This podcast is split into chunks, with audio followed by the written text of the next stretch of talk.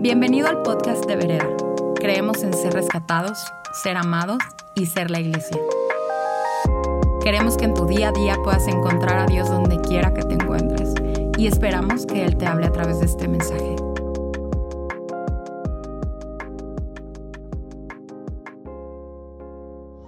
Good morning, Vereda.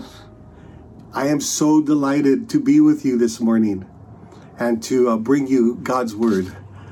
I have been praying for you. I've been asking the Lord, what might be something that might be important in these days? And by the way, um, to all the mothers out there, we're celebrating Mother's Day here in the United States. So I want to wish every mom a happy Mother's Day. Uh, so glad that you're a part of, uh, of this time in worship and in the teaching of God's Word. Well, I could not be more delighted than to be with you. I love Vereda Church. Uh, for many of you, you would know me and would recognize me and know that I have been to Mexico City quite a few times, and every single time it is such a pleasure. Uh, I love the church. It feels like I'm back at home whenever I get to worship with you. I love your leaders and I love your pastors. I count each of them as very dear friends and I love the opportunity to go through life with them. So today I would like to talk with you about the topic of transitions and the topic of change. Because through life, it's just one of the realities of life that we will go through many transitions, through many changes over the course of our lives in the last uh, year, almost year and a half now, we have been experiencing perhaps one of the most dramatic changes that, at least in my lifetime, I have ever experienced. And it hasn't just been a personal change for me, but rather it has been a change that I've experienced along with the rest of the world. And it has been devastating these changes and transitions, the way the world has been turned upside down, has been devastating on so many levels. There have been so many hardships for so many people. What does it mean to be God's people as we navigate changes, as we figure it out together? So, I want to talk about this topic for a few minutes. A transition. What is a transition? It's the process or period of changing from one state or condition to another. And what about the word change? The meaning is slightly different. It means to replace something with something else. I believe, again, that life will bring many changes. So it's important to go to God's Word and to see what we might learn about how to navigate life's changes and transitions. I want to take us to the book of Joshua. Perhaps some passages that are rather familiar to some of you, or perhaps new to some of you but a wonderful passage. We're going to look at chapters 3 towards the end of the chapter and then the beginning of chapter 4. The book of Joshua actually represents change and transition. Let me just review the biblical history with you just for a moment. The children of Israel, God's people, are moving from 40 years of wandering in the wilderness. They've been in the desert. They haven't really had a place to call home. They've had to move around the desert, so pack up their tents and go to a new place and set up camp again. And then every so often, God would say, It's time to move. That's regular change over a period of 40 years. They had to change from being captives in Egypt for hundreds of years, where they were treated as slaves and had to endure so many hardships. And they cried out to God, God, save us from this oppression. Save us from our enemies. And the Lord did hear the cry of his people. And the Lord sent them Moses. And Moses was a key person in delivering them out of Egypt and led them in the wilderness for 40 years. But now it's time for the people of God to go from the wilderness experience into the land of promise, into what God promised would be their inheritance. They have been waiting for a long time. And not only are they now changing from the wilderness experience, getting ready to move into the land of promise, they're going to do it with a brand new leader. Moses won't be going with them, so he hands off the leadership to a younger man whose name is Joshua.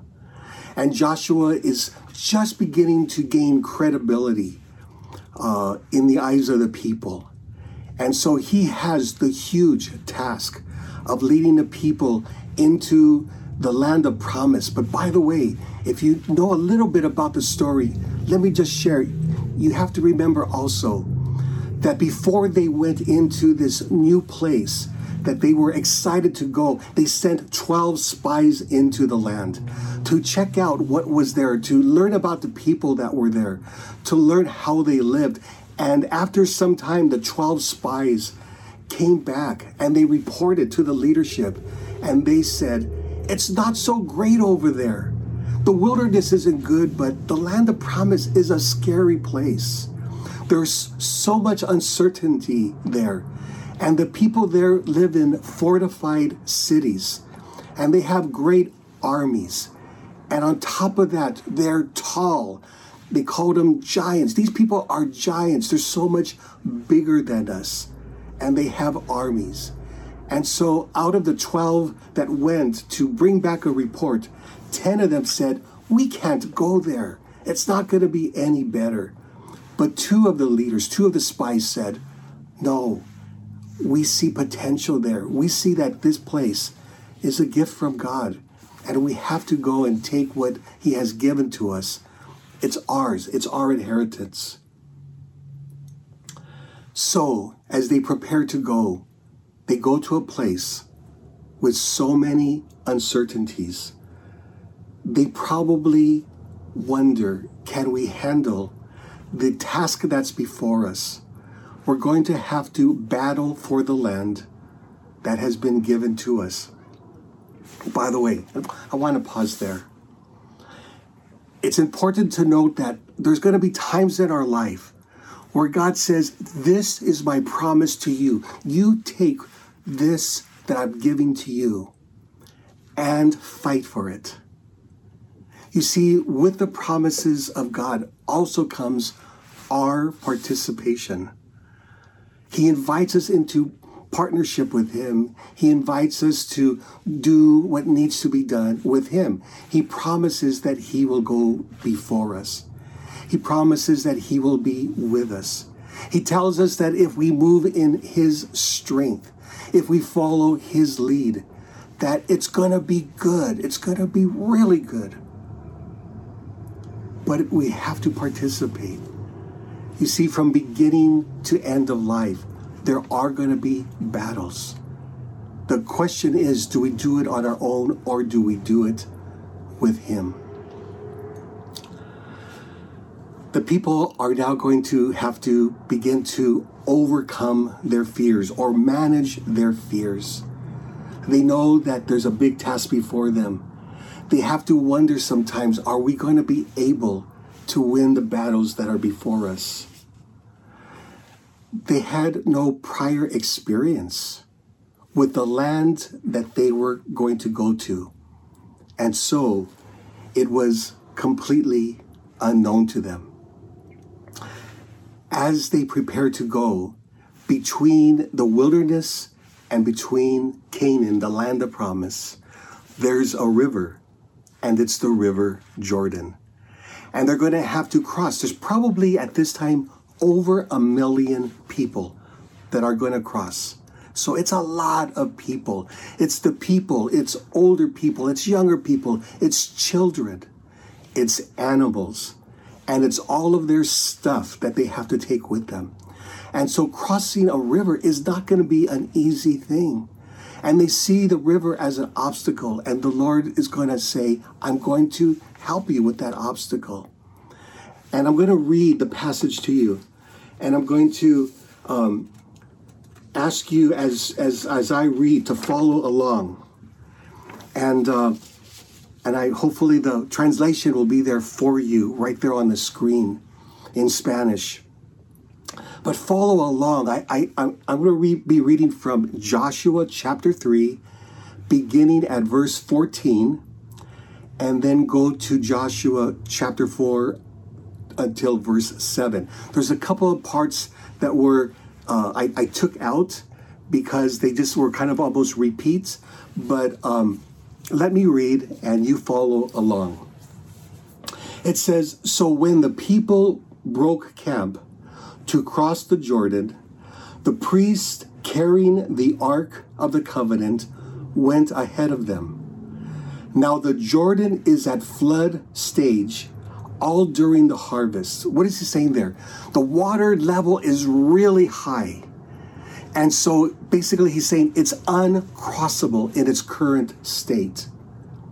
So the flood stage is happening, Yet, as soon as the priest who carried the ark reached the Jordan and their feet touched the edges, uh, the edge of the water, the water from upstream stopped flowing. Did you get that? They, the priests who are leading the, the processional of people all of the people, all of the animals, all of the stuff is behind them. As they, as a group, enter into the water, as their feet step in, it says that the water begins to stop and it begins to build a wall on the other side so that the riverbed would dry out enough so that the people can cross through the riverbed.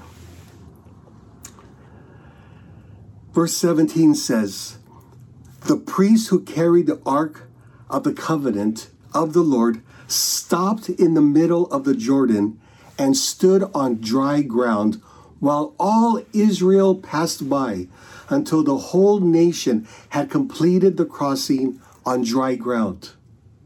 Try to visualize this. It's, it's, a, um, it's a phenomenal thing that has happened. God has done a miracle for the people and they all cross over, and the priests are in the middle of the riverbed while everybody crosses. Uh, beginning chapter 4 When the whole nation had finished crossing the Jordan, the Lord said to Joshua, Choose 12 men from among the people, one from each tribe, and tell them to take up 12 stones from the middle of the Jordan right from where the priests are standing and carry them over with you and put them down at a place where you stay tonight to serve as a sign among you in the future when your children ask you, What do these stones mean? Tell them that the flow of the, of the Jordan was cut off before the Ark of the Covenant of the Lord when it crossed the Jordan. The waters of the Jordan were cut off. These stones are to be a memorial for the people of Israel forever. There are, there are often obstacles in life. And if we look at the scriptures, we see that sometimes it is passing through the water that helps people in their transition or that marks that something significant is happening as people pass through the water. Remember in earlier history in the book of Exodus, the children of Israel, as they're led out of Egypt, had to pass through the water of the Red Sea to get safely away from the Egyptian soldiers that were coming to wipe them out. Here's another instance where They have to pass through the water of the river Jordan in order to get to the land of promise. For us as believers, there's also a time when God says to us, Will you go under the waters of baptism to signify that a transition has happened in your life? That there was an old life where you were in captivity. There was an old life when you were in a wilderness place. But now that you have found Jesus, go down into the waters. Be symbolically buried into his death. But as you come out of the water, be raised up into new life. You see, there's something significant about water in the Bible. And we see it here in this story as well. I want to share with you a few thoughts that I think will help as we go through transitions in our life, as changes come, so many of those that we may not want to endure, so many changes that are unexpected and are painful. And I think there's some principles from God's word that will help us we need to be aware, number one, that transitions will often trigger our deepest fears and anxieties. Change is hard. Change can undo us, maybe like nothing else. But what does God say to do when we're in the midst of a transition? What did he tell the children of Israel to do? He said to the priests that are standing in the middle of the river, in that dry place where you're standing right now, pick up large boulders and bring them out of the riverbed and take them up to where, where you're going to be camping tonight. And take those 12 stones and stack them on top of each other and build an altar. It's an altar of remembrance so that you'll have something to look back on. These pile of stones as a reminder that the Lord showed up for you, that He caused a miracle, that He delivered you from wilderness and brought you into a new place that He was giving to you. And make sure that when your children ask you, why are those stones there? What do they signify? Ah, you want to train your children. You want to rehearse the story of God's faithfulness, of God's deliverance, of God's provision. It's important to remember the stories. And so memory markers become one way to do that. They remind us to tell the story to one another, and then we tell it to the next generation, and then to the next generation, so that we will never forget who God is and that He is so faithful. Yes, our transitions will trigger our deepest fears and anxieties. But in those times of fear and anxiety, we must remember about our God and about His faithfulness to us. Number two, I want you to know that transitions provide the evidence of what we believe about God. When change comes, that's the time. It's the time when we find out what we believe about God. For example, is he big or is he small? Is he powerful or is he weak? Is he loving or is he rather indifferent to us in our fears, in our pain, in our hurts? Transitions and change reveal a lot. What will reveal a lot also is how we pray how we pray will determine the size of our God. Have you noticed that?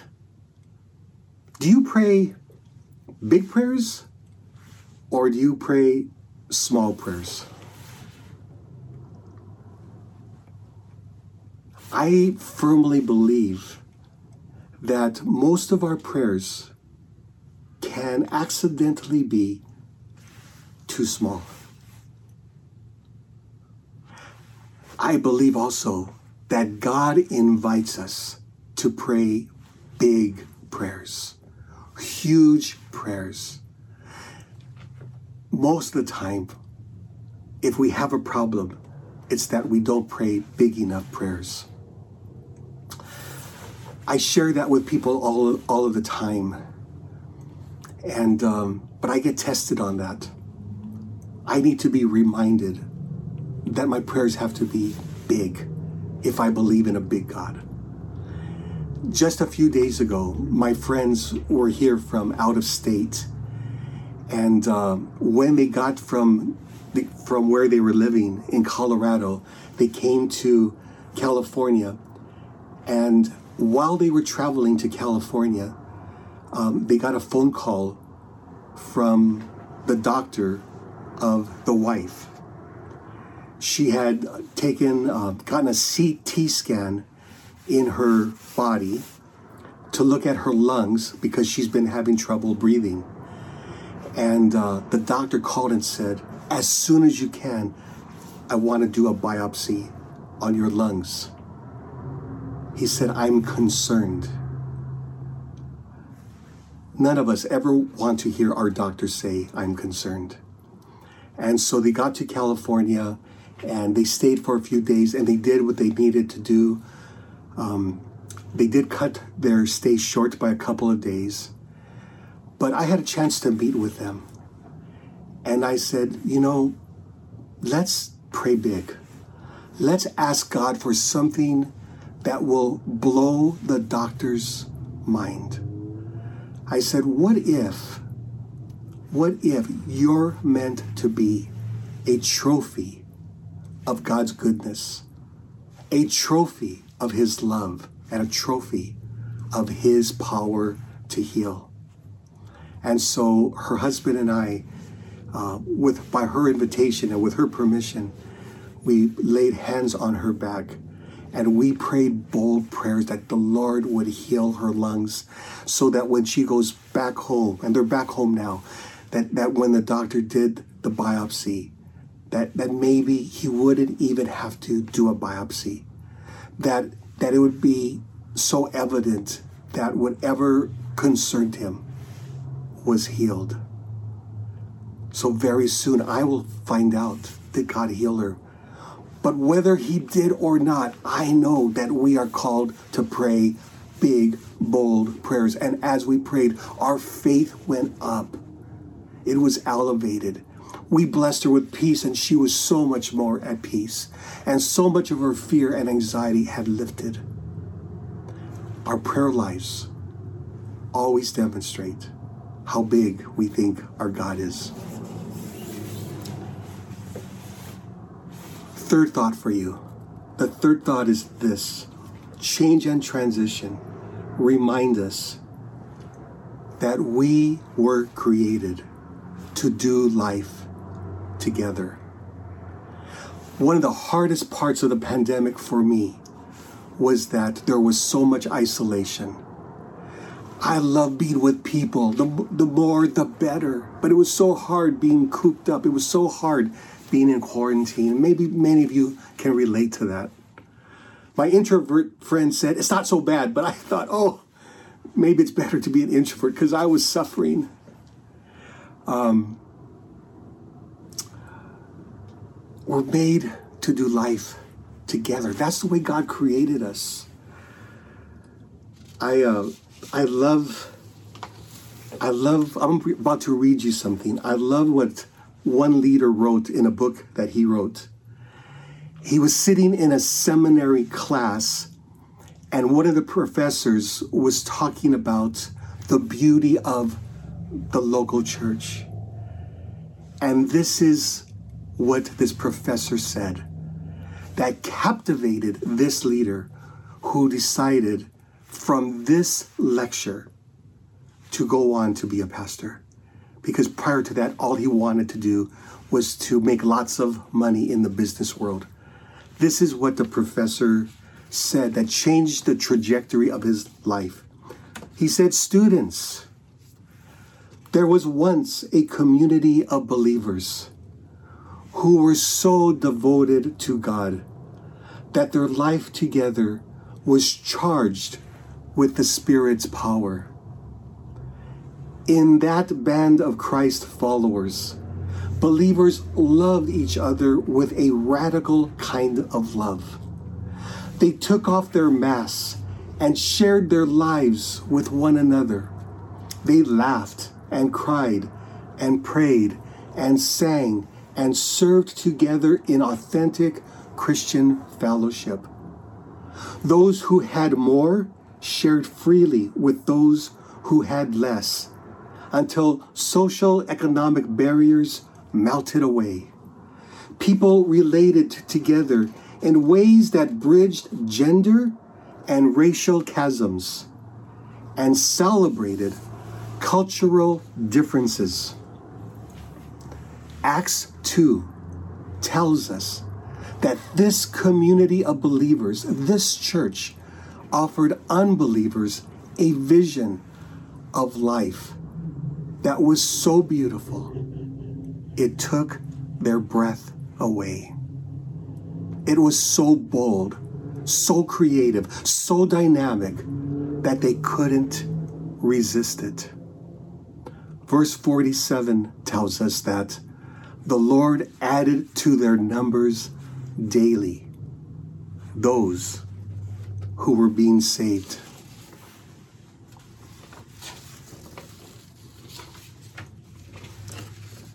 You see, Vereda? That's the vision of the church.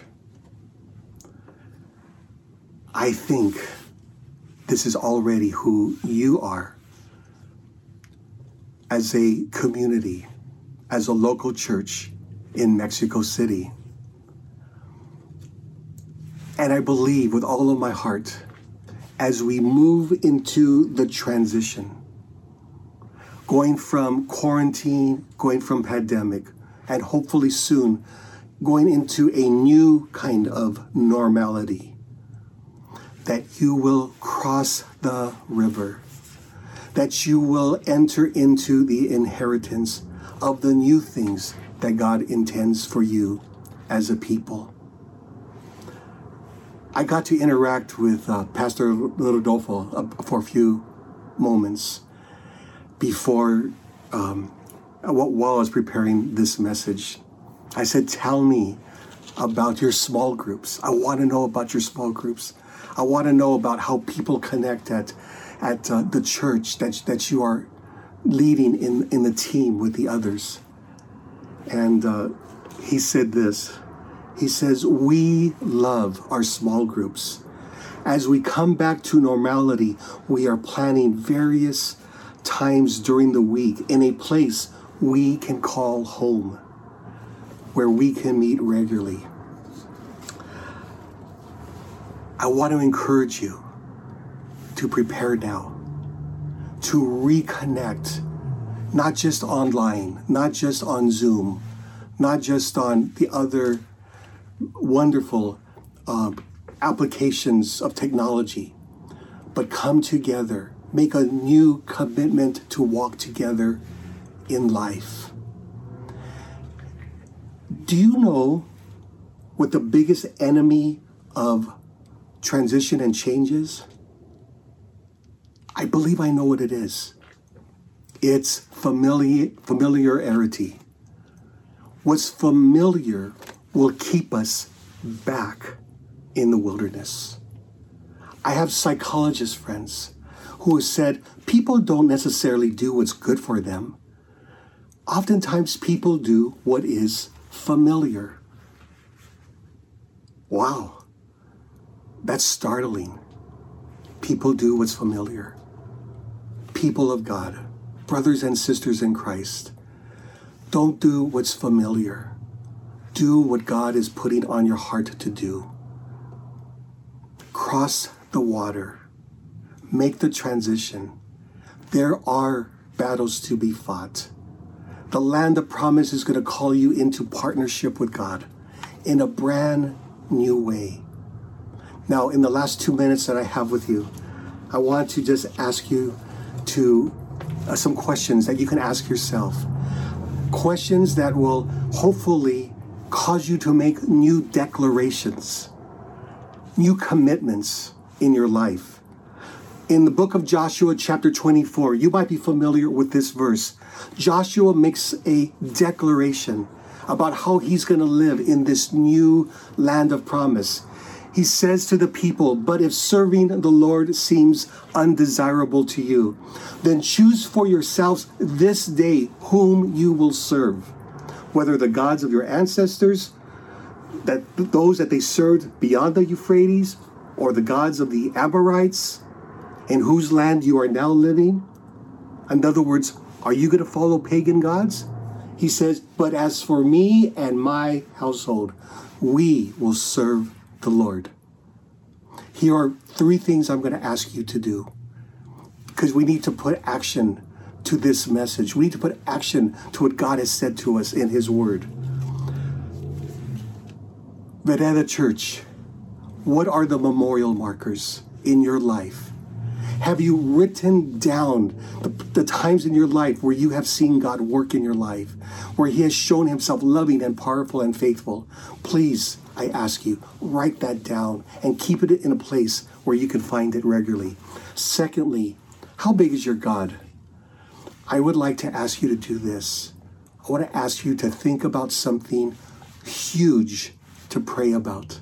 Something that is so big that you would know it could only happen if God was in it. And then, thirdly, as we emerge from this pandemic, I'm going to ask you to ask yourself are you, are you already walking with others in authentic community? Or do you need to recommit to that? Do you need to find people to walk with in life? And I know that your leaders will help you if you need help navigating into authentic community. Would you do those three things? And would you would you follow through because it will change your life? May God bless you as you re-enter into the things that God has called you into already. May God bless you as you join your hearts together as God's people. I bless you into that. I bless your amazing leaders. I bless your pastors.